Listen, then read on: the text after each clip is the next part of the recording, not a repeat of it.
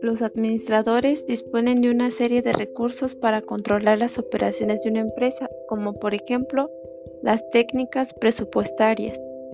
En estas están los planes, programas y objetivos. Se encuentran en términos cuantitativos y medibles. Por ejemplo, están los presupuestos de ingresos, de egresos, los presupuestos de insumos y materiales. También están las técnicas no presupuestarias. Son recursos adicionales de control que se emplean en cualquier empresa. En estas técnicas podemos encontrar los datos estadísticos, los reportes o análisis especiales. También están la observación directa, los programas de auditoría y el punto de equilibrio.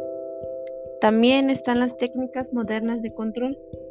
En estas técnicas están la evaluación de programas, el gráfico de GAN, el cronograma de actividades, el costeo directo y la investigación de operaciones.